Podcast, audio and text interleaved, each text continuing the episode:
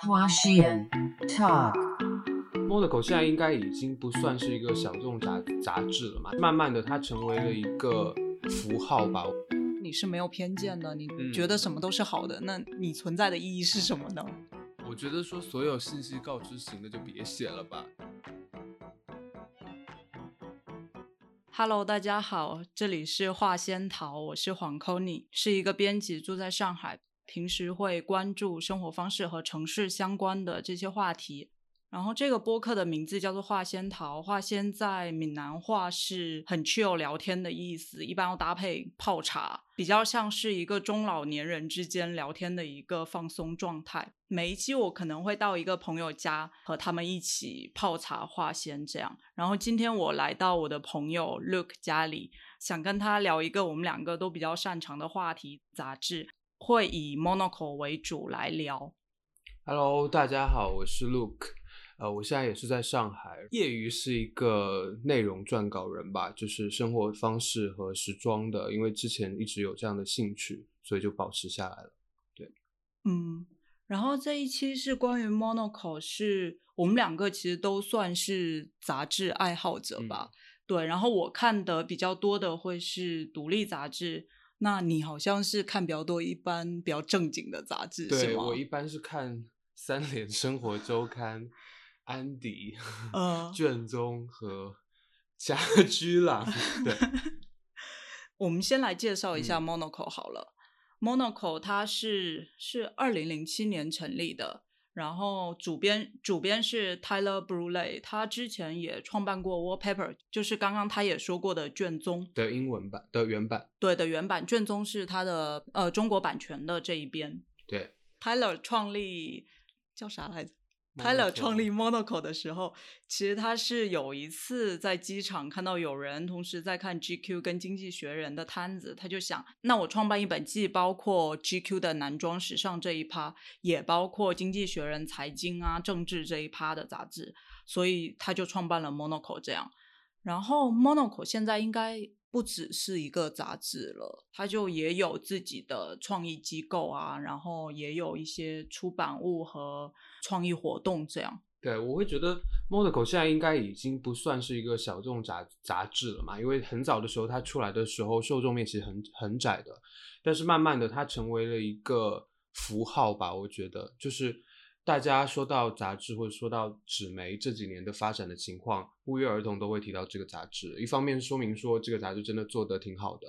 但是另外一方面呢，可能大家我不知道，就是说可能大家看待这个杂志也会变得，我担心是会变得越来越片面，就是说可能我只看到它好的地方，也可能忽视了一些我们的一些小槽点。对对对，因为我觉得它现在有点像是米其林，就我们经常会看到那种微信文章，就是 Monaco 说的世界第一好的餐厅是怎样，Monaco 说的世界第一酒店是怎样。对，对，有点像是一个标签化的一个东西了。然后我们今天就想讲一下，就是我们两个都还挺喜欢 Monaco 的，但是 Monaco 好像又没有那么值得百分百推崇。对，就是我我是典型双子座性格嘛，所以我一个东西喜欢久了，一定会开始发现它的槽点，对就就开始想吐槽 说服自己不要再那么喜欢它的，然后就是所以会正反的去看一件事情，但是我还嗯是会坚定说自己喜欢它的一些点。嗯，所以你第一次看 Monaco 是什么时候？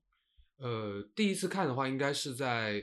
高中的时候，大概是其实也就是他开开始创刊的那阵子嘛。然后嗯国内有一些纸媒，其实当时已经开始在介绍这本杂志了。然后呢，其实当时介绍的一个点就是说，原来 Wallpaper 的主编创造了一本新杂志，然后大家来看一下这个新杂志长什么样。然后我第一眼的吸引的，就我不知道你你你有没有注意到，他一开始创刊号的一个照片是一个戴那种军盔的一个军人啊，的形象。对对对，好像是一个呃战斗机的航空的那种。对对对，但是就是当时的介绍又介绍它是一本生活方式杂志，好像是这个定位，所以就是引发我一些好奇，就是说它到底要做成一个什么样的杂志。嗯，但是我觉得第一印象还是它的封面，就是黑色的背景，然后军绿色的那张图。嗯嗯嗯，所以你觉得吸引你的其实是反差，对吗？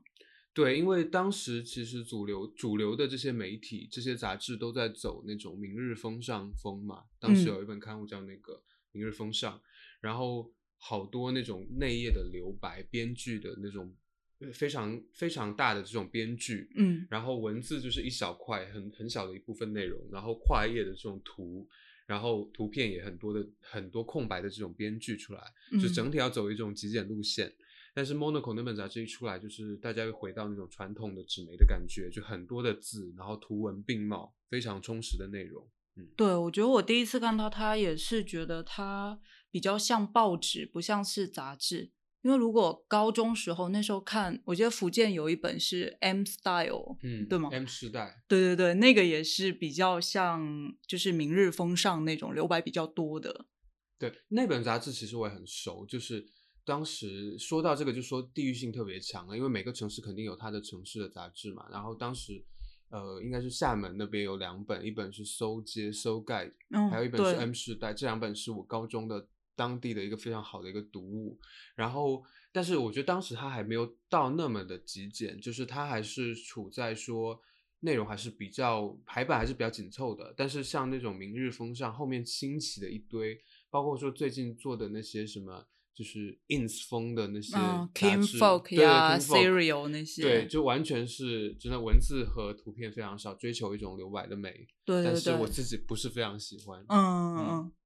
我自己其实第一次看 Monaco 是在北京，就有一次在世贸天阶那边逛街，正好在一个叫时尚廊的书店看到 Monaco，然后我看到应该是一二或一三年有一个七八月的合集，然后它的封面上其实就写了五十个世呃世界上最宜居的五十个城市，然后我一下就被吸引了嘛。但当时一本其实一百一十八块，我是觉得还挺贵的，嗯虽然最后还是咬牙买了。殊不知那个就是一个坑，然后之后每年都都都得买挺多这个杂志的，所以吸引你一直买下去的这个点是是在哪？因为我对城市就还挺好奇的，等于他的一他对我的第一个吸引力就是他推荐了世界上最宜居的五十个城市，然后我是一直从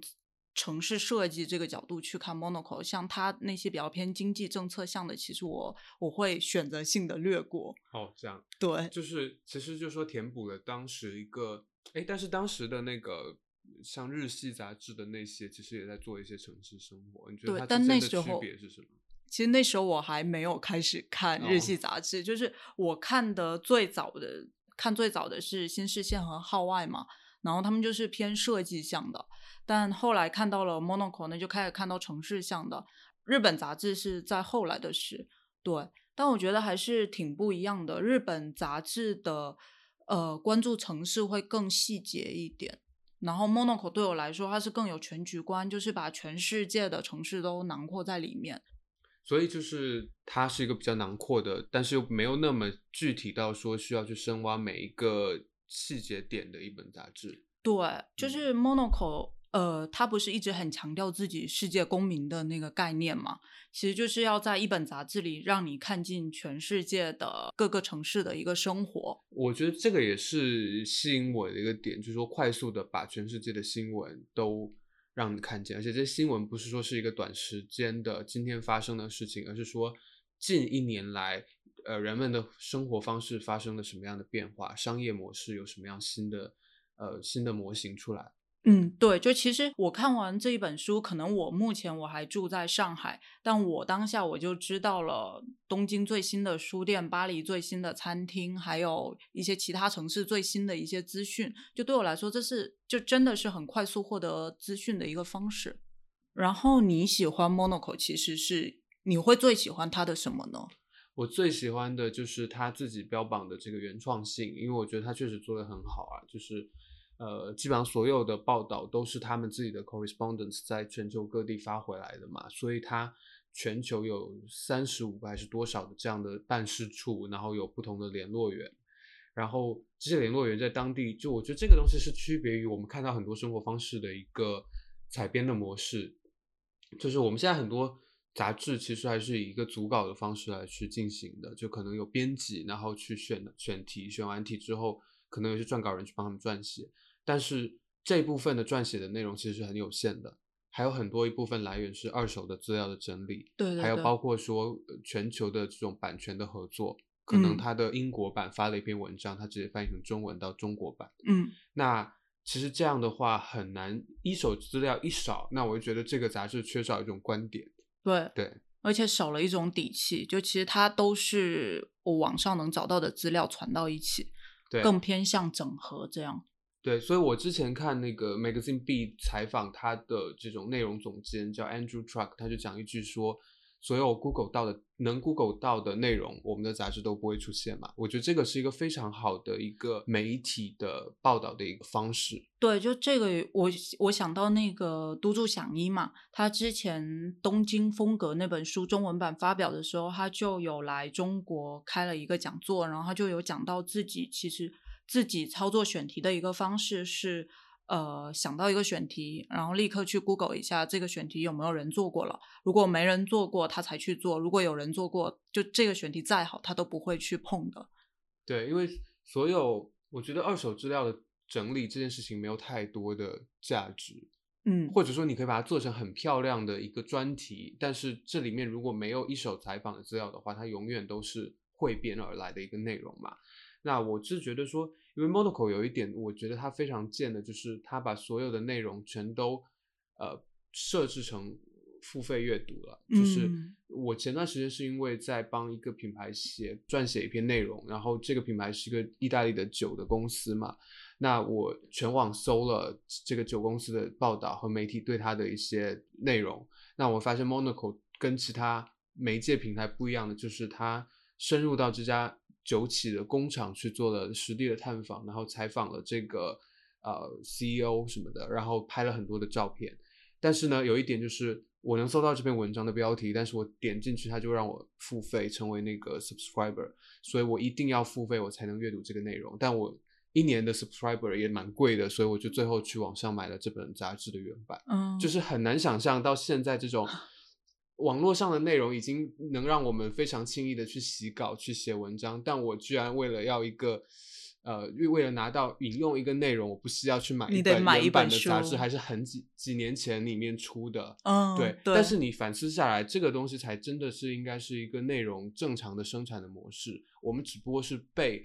呃新媒体还要说一些低门槛的内容生产的方式给。洗脑了嘛？所以我们大家就会觉得说，哎，我为什么一定要花钱去阅读？但其实本来这就是一个产品，对，就是应该花这么多钱去得到一个信息。对，所以像你刚刚说的那个酒品牌跟 Monaco 那个是广告内容，还是一个他自己的编辑内容？他自己的编辑内容，因为他当时有两个选题，一个是说意大利不为人知的。呃，味道还是什么？对，就是当地的一个特有的产品。那这个酒刚好是当地的一个产品。对。还有一个是说，呃，另外一篇也是他他做了两次的报道。另第二篇是说，应该是跟夏天的 vacation 相关的，夏度假的相关的周边的一系列吃喝玩乐的东西。然后他去采访这个酒。嗯嗯嗯。然后我觉得他的。这种内容的原创性，还有来自另外一点，就是他把软文、硬广，还有自己的呃第一视角的采访分得非常的开，所以他对外是宣称说，所有的 P agency 请他或者品牌请他们去参加活动，然后这种软性的合作，他们是不会。帮对对方去讲好话的，嗯，吃人嘴软，对对对，他就是很怕吃人的嘴软嘛，嗯，那跟现在国内的很多媒体就真的完全不一样，对，现在所有的啊，车马费啊，然后所有的就是基本上品牌就是你的爸爸，所以你一定要讲好话，对对对对对的。然后我所以这样的话，我觉得就是说，如果涉及到生活方式或者时装，这样就特别无聊。对就是我去一家餐厅吃饭，我就真的一定要讲好话。我去睡酒店，然后酒店的装潢我看到都是。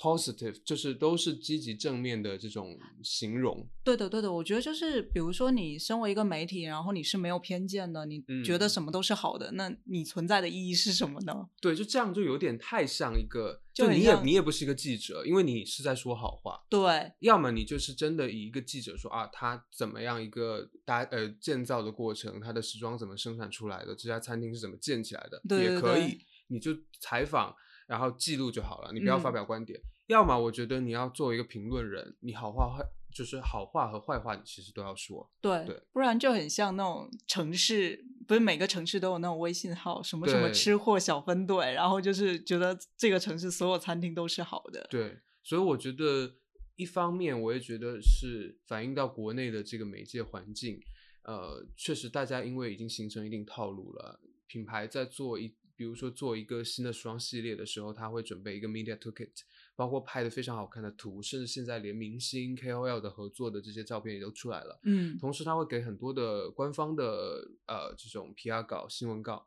那很多媒体会觉得说，我作为一个就是我你有这么好的优质的内容出来拍的其实我就我就直我就接写个通稿我就好了写个通稿就好了。那我做出来的报道，我出来好像看起来蛮好看的，但你一读，你会觉得啊，这个东西就是就是一个通稿，这种好像很多杂志都会这么做，说、嗯所以所以你就看每本杂志好像都大同小异的。对，甚至有一些段落，你就明显就是通稿出来的。对对对对对，就那些文字都是一模一样的。对，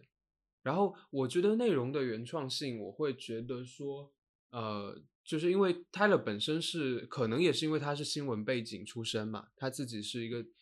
好像还是战地记者还是什么，九四年的最早应该就是在 BBC 出来对的对对 BBC，所以他会有这一方面的这个 DNA 在里面。嗯，对，然后就像不同城市，我相信这个你应该更熟，就是它不同城市的这种办事处是连接，它它可能有的城市有那个 Monaco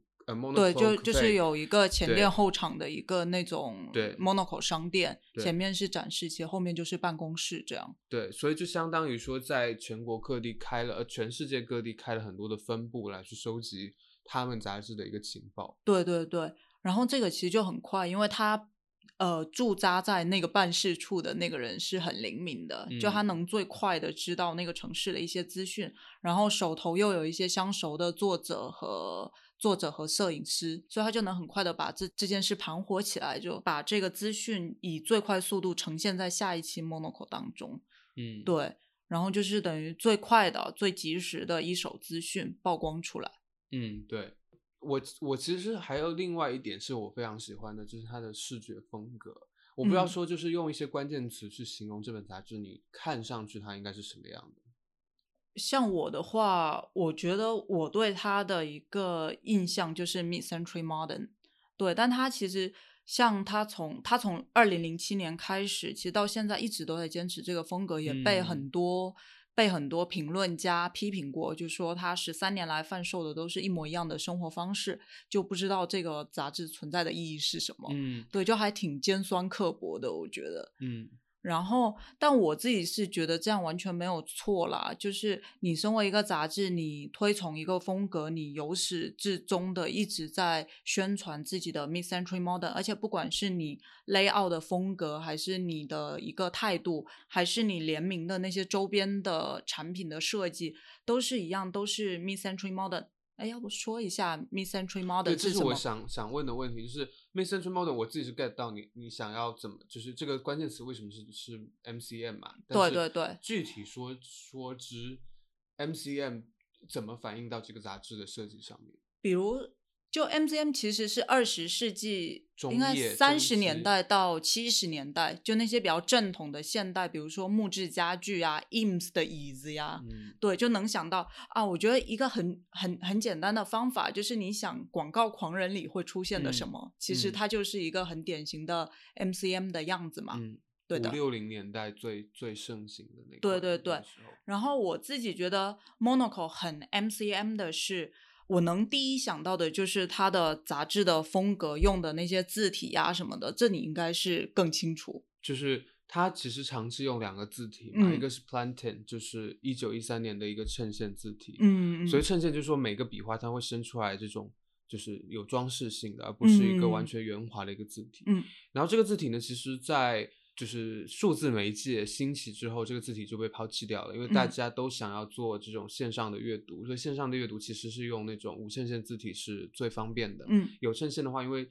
这种呃数位的干扰的话，它会显得这块特别的杂乱。但纸媒就完全不一样，因为纸质的东西它比较清晰度会比较，呃，它的比较 tangible，就是你视线停留的这个时间，它会跟 digital 是不一样的。嗯，所以它会用衬线去做一些收尾，所以总而言之就是说，它用的这个字体是一个比较老派的字体。然后另嗯外一个无衬线字体，它虽然也用了作为辅助字体，是那个 Helvetica，所以是一个哦非常经典的一个无衬线，也是很老的一个字体。嗯，对嗯，就从字体角度来看，你就可以发现是蛮 MCM 的，因为新进入到新的时代就没有到没有那么多去用这些字体了。对。我是从内容上觉得，就嗯像 Monaco 他推荐的家居店，他推荐的餐厅，或者是他联名那些品牌，比如像是我觉得他有一款音箱，就都是那种纤细的木质的，就嗯基本都是这一类。到后来，我觉得只要去一个城市，你看到那个家居店，你大概心里都有一一杆秤，就觉得这会是 Monaco 喜欢的风格。嗯就是它的配色是，比如说它用红黄蓝的三原色加黑色嘛，这个就是嗯非常典型的 MCM 的颜色，因为它的颜色嗯不是饱和度最高的，但也不是说像现在这些呃性冷淡风的那种饱和度那么低、灰度那么高的颜色，它是介于两者之间的。所以你会就是感觉像进入到一个六零年代是非常色彩斑斓的，嗯，但是到现在去看六零年代的那些装饰，它有一种蒙上一层灰的感觉。对对对这种感觉其实就是 Monaco 出来的这种感觉。因为呃，还有一另外一点就是说，呃，我不知道你有没有观察到它的纸质是，就是它身为一本生活方式比重非常大的杂志，可是它却它没有用铜版纸，对，对，它没有呃那个做那种覆膜的那种就抛光样抛光的 那种感觉。然后他用的其实是新闻纸或者是环保纸类型的这种纸，嗯，那这种纸呢，非常的吃颜色，就是比如说我一张一张非常鲜艳的照片，但是我打印在这张纸上面呢，你会褪色褪掉一层，嗯所以它会给你一种没有那么浮躁的感觉。所以你翻看 Monaco 的杂志，你会觉得很像新闻照片，就有点像报纸的出来的照对，我有觉得很像在看一些，比如 Herman Miller 那些品牌嗯早年的家居、家具的 lookbook 的样子。对，就是因为明明都是红色，但有有露出那种就岁月经过的红色，这样。对对对，所以这点是很独特的一点。然后刚刚你提到说做这些品牌的合作嘛，我觉得很多品牌最后出来的东西，就是跟品牌跟那个合作的品牌的原始的样子其实差蛮多的。其实很大程度上是因为它在颜色上改成了 Monaco 的颜色嘛。，嗯对。对，你可以举几个，比如说你印象中 Monaco 的颜色应该是什么样？我印象中 Monaco 其实就是墨绿、嗯海军蓝，嗯，还有非常典型。对亚麻沙色、大地色。对，因为像我之前买了那个 Monaco 跟 Rimowa 合作的那个行李箱，我一直挺不喜欢 Rimowa 那种特别亮的颜色，嗯但 Monaco 那款特别重我，就是因为它是哑光墨绿色的。嗯对我觉得这个就是他拿来一个品牌，但是把它翻译成自己的语言。对，就是说这些颜色系统性的运运用，我相信他肯定是做过长期的规划的。从第一期开始，肯定有在做过这样的 identity，包括说后面他比如跟 Adidas 出的鞋也是嗯墨绿、也是墨绿对对对对还有很多包啊，小的那种呃钱包什么都是一嗯系列这样的色彩。它基本都会出比较深色的皮色，或者是鸡皮的嗯沙色那种样子。嗯，对所以这一类买这样品牌的人，他穿搭起来就是非常典型的 Monaco 的形象。对 monocle 人。对，一个非常把自己的杂志当成一个品牌来去运作的一一个一个媒体。对对对，往年看 Monaco 的月刊杂志看的比较少的，我看的比较多的是他那些大书，就是 Big Books 那那一系列，比如其实这几本我都没一本都没看过。真的吗？对，我看的第一本其实是我第一份工作的时候看到了那个 Big Books to Better Life，嗯然后那本开始入入坑的，就后来他每出我都会买一本，像是 Better Living 那一本，有点像是这一系列大书的一个总纲领，里面有包括从城市到家居，再到你要怎么做生意以及旅游，就是有点像是 Monaco 式的一个好生活的一个大指南。之后的每一本书，你都能从里面找到一个对应，比如之后有呃 Monaco Guide to Hotel 就对应里面 hotel 的那一章，然后 Guide to Cozy Home 其实就是对应这一本 Better Living 的家的那一章。然后我其实最喜欢这系列的点是，举个例子好了，像是 hotel 那一本，然后它里面会有从消费者视角去看的，应该世界上他推荐的前五十或者前一百的酒店，然后也有从从业者视角来看的一些你要开设计酒店的一些行业机密，然后里面有一些比较贱的点，就类似，如果你你想开一个设计酒店，你就不能 over branding，一直说自己是设计酒店。Monaco 他会在这些大书里埋下自己那种比较贱的语气在，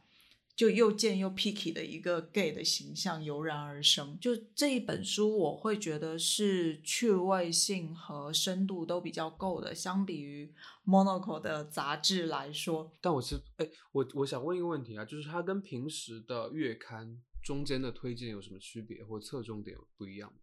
呃，像他这本里面，比如说 Hotels 的那那本，他推荐的有点像是过去两年内。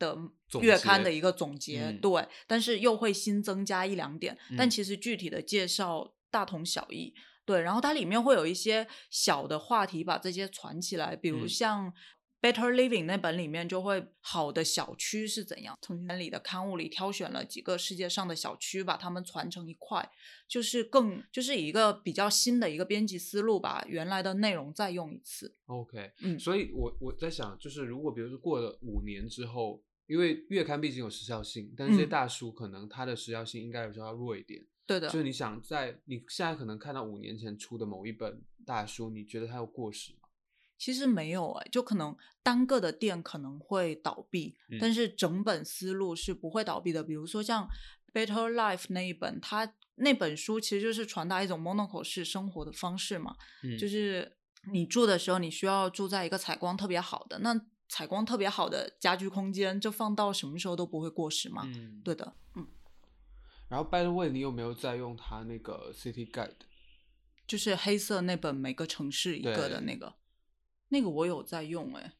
对，我我我们最近用的那次是去曼谷，但是发现蛮多那个地点其实都已经关门了。就是我觉得这是纸质出版物很难逃脱的一个命运，嗯，对，因为比如说你在大众点评上，它昨天关门了，你今天立刻就可以更新信息说已关门，但是纸质就没办法，嗯嗯。但我觉得说，就是有一个发现是，它在当中会有很多散文，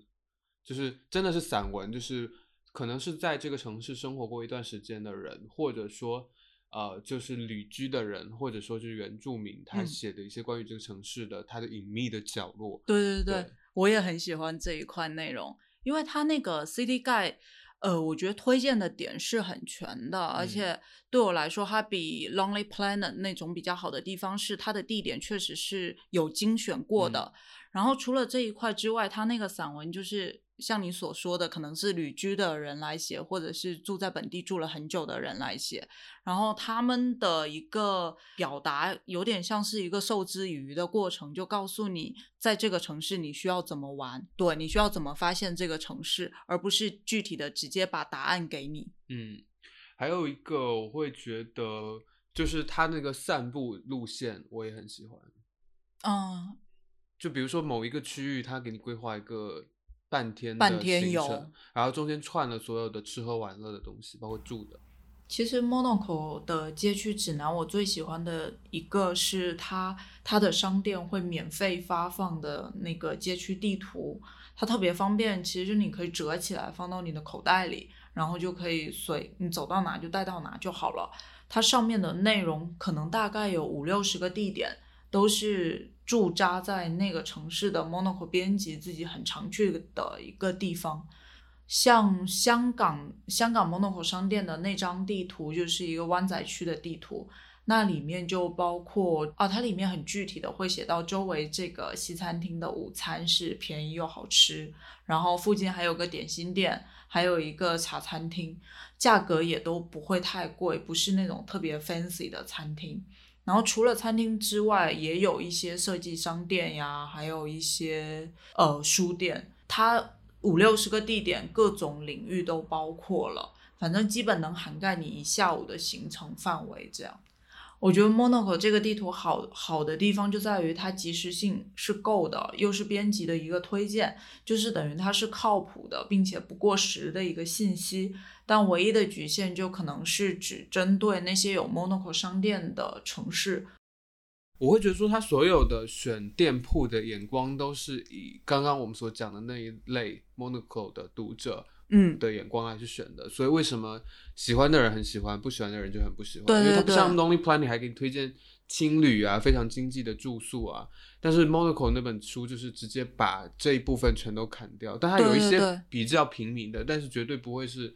青年旅社这种这种比较经济型，而且像比如说像曼谷这种地方，有一些烟火气很重，但实在嗯是太破的地方，它就嗯不会关照到。嗯对，因为我觉得，呃，Tyler 他自己的目标受众其实是那些更注重城市的人，所以他的重点会是城市化，或者直接说市生化过的嗯，街区，而不是保留了很多本土文化的街区。对，嗯，就是不一定是当地独有的，但是可能在他的整个体系价值体系里面，就符合他的价值观的一些地方。呃，我最近的两次用，其实体验差别还挺大的。第一次是去哥本哈根的时候，然后那时候我觉得这本我是在去的飞机上快速的看了一下，我觉得对我帮助很大，是他给的地点足够的全，然后也给我说了，就刚刚我们说的那些散步路线，就我我能把哥本哈根本地一些比较比较设计感或者比较细呃比较雅痞的一些街区，我立刻就知道了，然后我用的也很开心。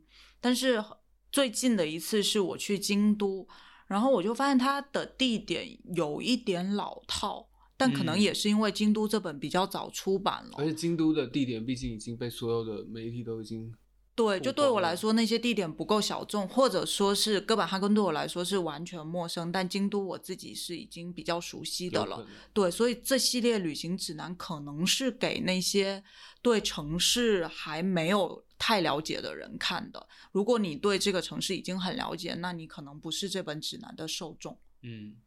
然后我觉得说，它虽然是不同城市，但是推荐的东西其实很像，对，就就是谈到店铺都是很有工艺、工匠精神 （craftsmanship） 的那些店，手对的对的店，对吧？然然后餐厅就是拉面和寿司店。对，因为我这这个这点真的是让我不能忍受。对，我在米兰的、新加坡的、曼谷的、柏林的，全都看到拉面店和寿司店的推荐。我就在想，其实我去一个城市，更多我是想找这个城市很本土的地方，而不是去每个城市寻找我的日本乡愁。对，就这是很奇怪的一个点。对，就是真的是因为 Monaco，我们都说他是亲日狂魔嘛，对这个我觉得是名副其实的。，对，其实这个也是我我我不喜欢，我不那么喜欢这本杂志的一个非常重要的点，嗯，就是他看世界的眼光其实是有他的取很明显的取舍的。对。就比如说，他对于中国的不喜欢 也是很明显的。对他真于日本，的是对对中国真的是不想报道。对对对它的对对 City Guide 没有任何一个中国的城市，就是说中国城市值不值得出现在 Monaco City Guide，这个是另外一个话题。嗯，但是我是觉得说，哪怕是在 Monaco 的月刊里面，它其实对中国的报道是很有限的，有有有是有，但是不多。我印象中有有一个大概是一个豆腐块的一个那种板块，介绍了青岛某一年的啤酒节。嗯然后，但介绍的有一点，我觉得有一点像外国人的猎奇感。嗯对，就啤酒节，然后他配的图就是一个特别胖的一个大哥拿着一个啤酒，裸着上半身躺在那个沙滩上，仅此而已，就特别草率的一篇。然后那篇我不知道是我过度解读还是怎样，就会觉得有点像是，比如说外国人看中国农村里那些奇怪的故事的那种感觉。对，或许是跟他在中他在大陆没有这个呃办事处，对对对 bureau 没有设在大陆有关吧，我想。嗯，对他最近的是不是就在香港？对对对对，所以真的是很期待国内的媒体能够去 填补这样的空白，因为对对对明明有这么多好挖的呃城市，就是大陆的这种城市，但是很可惜没有去展示出来。对，但其实国内也没有一个比较好的专门做区域地方城市指南的，可能就是穷游这种，或者是一些城市的杂志，区域性很强的杂对，比如说福建的那个家园，家园对对我觉得 Homeland 那本就做好好，家园坚持到现在很不容易，对对对而且只卖对对三十块。对。然后我说到刚刚说到他的亲日，我就想到他最近不是又出了一本那个叫什么 The 呃 The Book of Japan 对，那本简直就是 七日狂魔的自我表白。你看过那本书没有？那本我买了，但还没收到。但我看了他的卷首语，我找一个朋友拍了发给我，然后我看到他卷首语，就是有点像是一个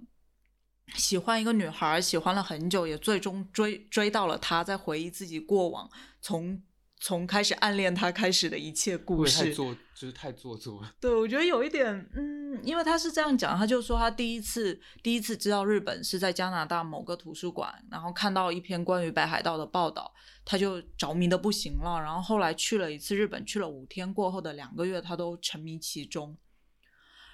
再后来就就是到了最近，他几乎就是每个月飞一次东京，住在百悦酒店，等于说是东京现在已经是他的一个常聚的一个嗯地方了。对，对，就是我记得前段时间在听 Monaco Twenty Four 嗯的那个就是播客的播客嘛，嗯就是他的自己讲说他在疫情期间非常开心的被关在日本，就是。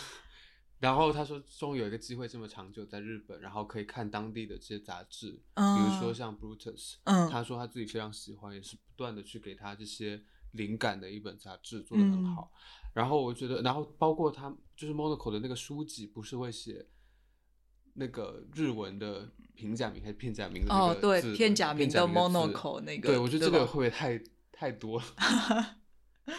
但是有时候我还挺理解他的，因为我自己也对日本还挺着迷的嘛。嗯，感觉要再做另外一期是专门讲为什么日本的影响力这么强。对对对对，就是我觉得一方面是觉得说中中国大陆的这些内容在这本杂志里面很缺失嘛，嗯另外一方面呢，我觉得它毕竟也只是一个媒体，嗯那我们自己是不是对自己的生活方式自信并且了解，嗯，其实是真正我们该去做的事情，而不是只看到说对方报道了其他的国家，但是对大陆的这些生活的报道很有限。我觉得这是两个话题。对。我觉得中国大陆始终在他的视线之外，嗯，对他可能未来某一天会把视线挪过来，也说不定。对，我记得你之前不是要写一篇关于呃，Monoco 时装和日本的一个关系的文章？对，其实我当时不是想要写它跟日本的关系，我是真的是我零散的翻 Monoco 的月刊的时候，就觉得说时装片拍的就是好看，但这个好看不是那种时装大片的好看，因为它所谓所谓的那个 fashion 的那部分，其实是拍的很像那种行路 catalog 的那种拍摄的方式。嗯你把它想象成说啊，你可能在什么呃，就是一个服装店里面看到的一本 lookbook 那种感觉。嗯那但是我觉得它的质感是很不错的。嗯所以我当时本来想写一篇，就是我把它所有的时装片全都下载下来之后，嗯我做一个整理。但是我后来发现，呃，它的整个审美体系完全是受日本杂志的影响，嗯就是呃，因为它是一本欧美杂志嘛，对那欧美杂杂志的时装拍摄方式，要么是那种特别前卫的，就是模糊不清的那种，嗯呃，学院派的，呃，不是那种实实验派的那种拍摄的方式，就是会有一些，就现在比较流行的，好像是比较复古的那种，什么就特别 bling bling 的那种，或者是那种就是像 ID 那种啊，对对，就都酷女孩儿、酷男酷女孩儿，对，对然后非常前卫的那 种，对对。对，然后还有另外一种，就是像那种啊、什么 Grace Coddington 那种造、嗯造梦型的，就会把场景搭的就是很超越现实，花费很多钱去造景的对，然，后华服啊那种感觉嘛，就这两类是很典型的欧美的拍摄方式。对，然后日本其实说白了，它是对它是没有，它不能说它有一个时装片的一个拍摄的手段，它其实更嗯多的就是早期做街拍，街拍很早的时候从日本开始开始的嗯对。然后包括说他就是早期不是我们讲说《Take Ivy》那本书对对于日本时装的影响，也是他去哈佛大学拍一些呃学生的穿着嘛，学生从门里面走出来，他就拍。对，我记得那时候那个《元素牛仔》那本书里不就说到他们那时候去拍，就是蹲在一个地方，然后有学生走过来，他们就狂拍或者画画，直接对，对所以这个就形成了日本后半世纪的这种时装片的所谓时装片的风格。对，它永远不可能，它有一些，比如说像 Vogue Japan 会让模特去摆 pose，、嗯，但是更多的日本杂志其实就是这种抓拍的，模特也不看镜头，然后场景就是日常的什么便利店啊，对对对呃日料店啊，就是一些很公园特别是平价的地方，对对对然后可能他们就穿着 LV 啊或者 Supreme 的衣服，对，然后光线都自然光，也很少有人那种呃这种人打的光去打出一个很不一样的光影。对，很少这样。然后，所以你看 Monaco 现在的这种拍摄的风风格，是完全就是那种感觉。嗯，对。但我我自己会觉得 Monaco 好像更有一点不一样，是 Monaco 更精神小伙儿，嗯，大概是三十岁到四十岁的人嗯。的一个精神状态，因为像呃《Popeye》或者《Brutus》里面的一个拍摄主角，一般都是一个小男孩，对，然后穿着过大的卫衣或者宽松的衬衫，嗯，然后大大概率他们是忧郁或者呆滞的，对，就不会露出一个精气神的样子。嗯，就是我觉得他的，因为后来我我其实想写这篇文章，但是后来没写，是因为一方面就是我觉得太日系了，嗯。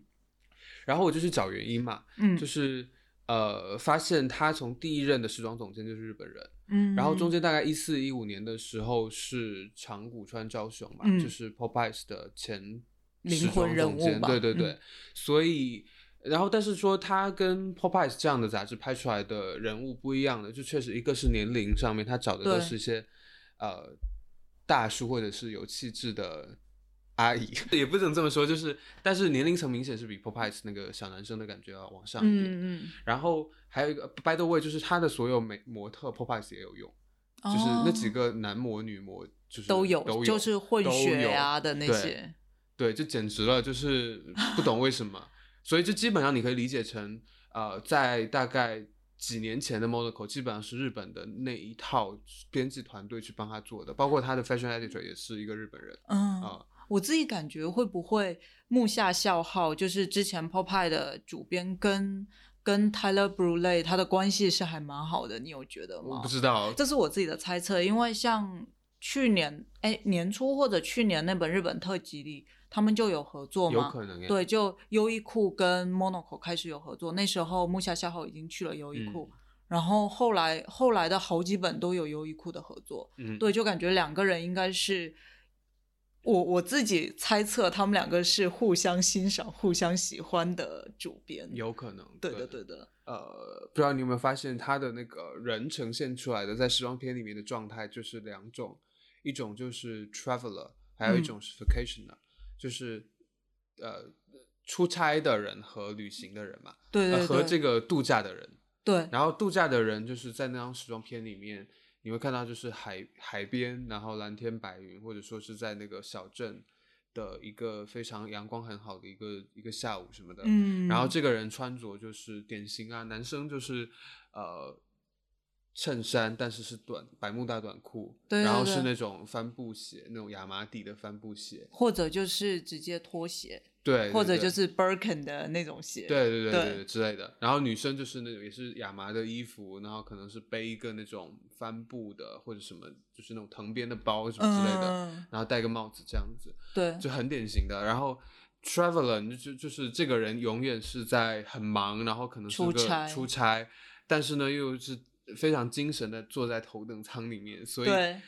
然后就是呃下了飞机马上就要就是非常完美的出现在会议现场或什么嗯。之类的。就是这个男生女生都这种感觉嘛，所以他们就是我观察到说他他们的搭配其实很多很多不是那种，就虽然是所谓的商务出行，嗯，但他穿的其实是，比如说像是那种呃软底的无衬无无那种没有没有的没有垫肩的衬衫，对对对没有垫肩的外套，西装外嗯套，就有点像意大利的那种西装外套，嗯然后但嗯是或者说是那种尼龙的面料的西装外套，嗯，blazer 那种感觉，对，对，然后裤子也不是那种有裤线有缝线呃有那个烫出那种裤线的那种、那嗯种西裤嘛，对，好像更多还是那种那个叫什么色，有点偏向 chinos 的那种裤子，对不对？对，就是比较宽松的那种感觉，对对对，因为我觉得，比如说像 Traveler 那一块，很容易想到的一个画面，就是那个那个办公男子，对对，穿着比较宽松的西装，然后手里一般都提一个 Boston bag 那种东嗯西，对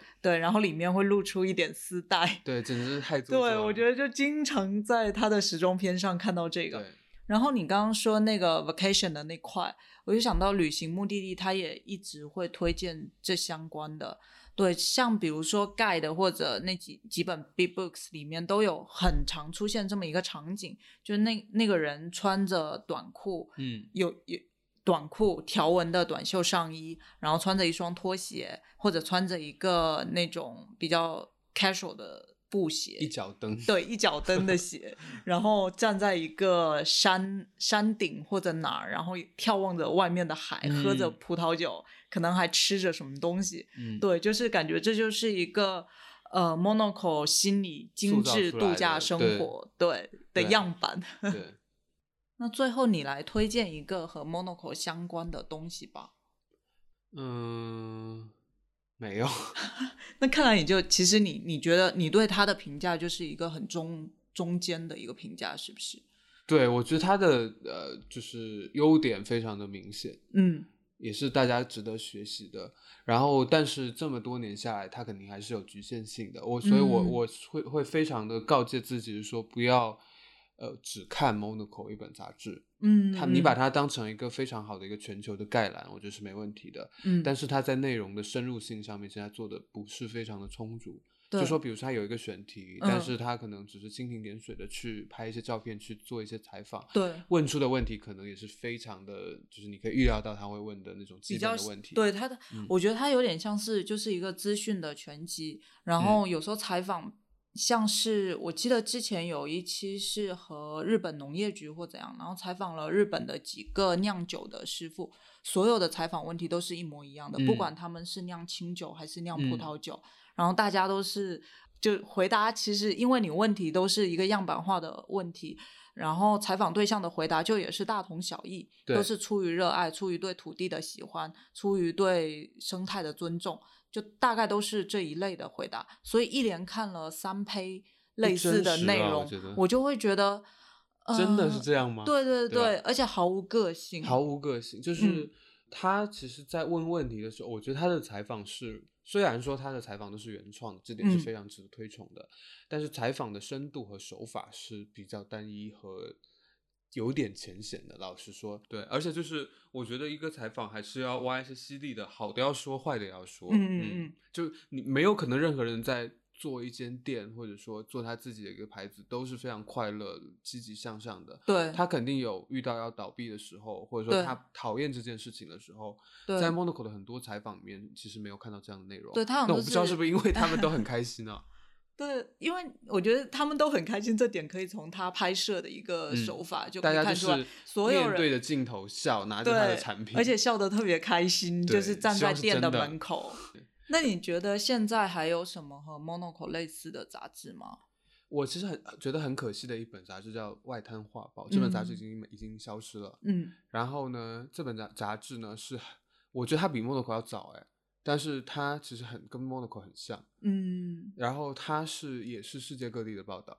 哎，是吗？是，嗯，就是它虽然是上海的一本杂志对，但是是我的杂志的一个启蒙。哦，对，然后早期它非常的便宜，好像三块钱还是怎么样，后来就涨价了嘛，然后最后就消失了。嗯然后这本杂志呢，既有财经，有社会新闻，有呃时装，有生活嗯方式、都有。然后呃，他在我最喜欢的是他在写时装的时候，他是用一个纪实新闻的手法去写的。嗯，就我们现在看秀秀评，其实没人会看，这些嗯东西肯定都是好的。对，但是他当时是一个记者深入到这个时装发布会的后台，嗯去观察模特的反应、观众，然后呃，包括现场的设计师嗯的嗯一系系一系列细微的表情啊、动作，然后去写他这件这个时装发布会从开始准备到最后谢幕、观众嗯鼓掌的一系列微妙的状况。因因为那篇文章我记得超级深刻，就是他采访的是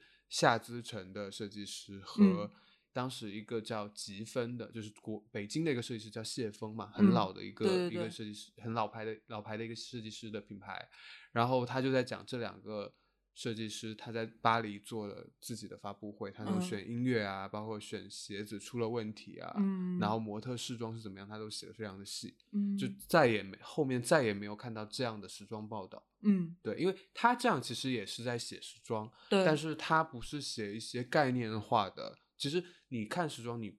自己已经有观感了，你没必要嗯。记者再传达一遍这些概念化的东西。但它从一个侧记的角度去记录一个时装发布会，其实是弥补了你自己所所见的这些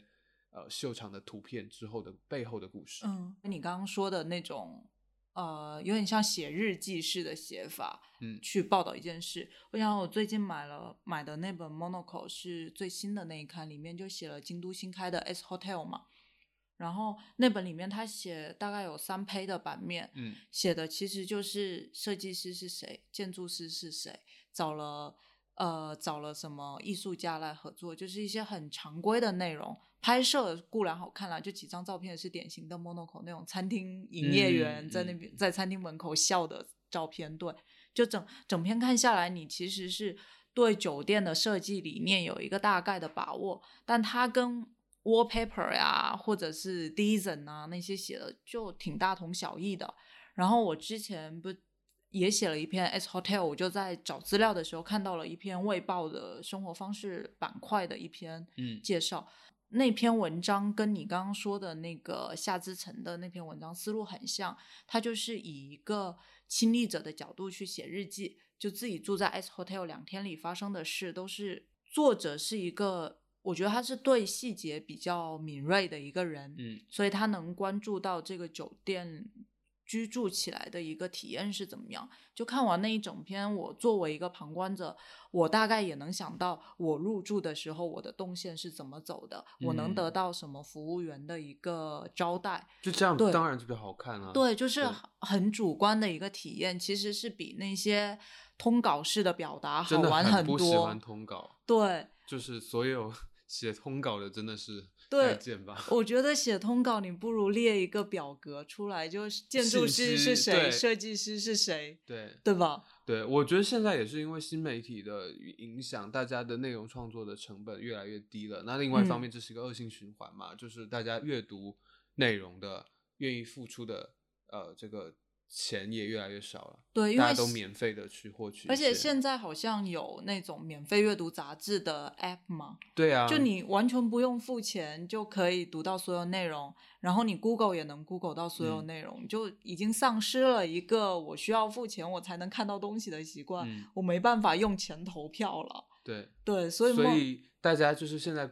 稿费还是那么低，对我就不说具体的数字了，但是这么多年都是这么低嘛。对，就是那一个我怎么可能还？去亲身经历一件事情来去写出一个内容呢？对对就是对这个成本也不够我去写这个篇这篇内容。对，那久而久之，这真的是一个恶性循环。因为我想到之前我去东京旅游的时候，正好去他们代代木那个店，然后有跟那个店员聊了一下，他就说他的同事最近都在京都，因为要嗯做那本京都的 guidebook，、然后他们其实要写那本 guidebook，就是最先开始的一个流程是那三个月先派大家在那边住一阵，然后你们就尽情玩、尽情走，就以 Monaco 的视角去挑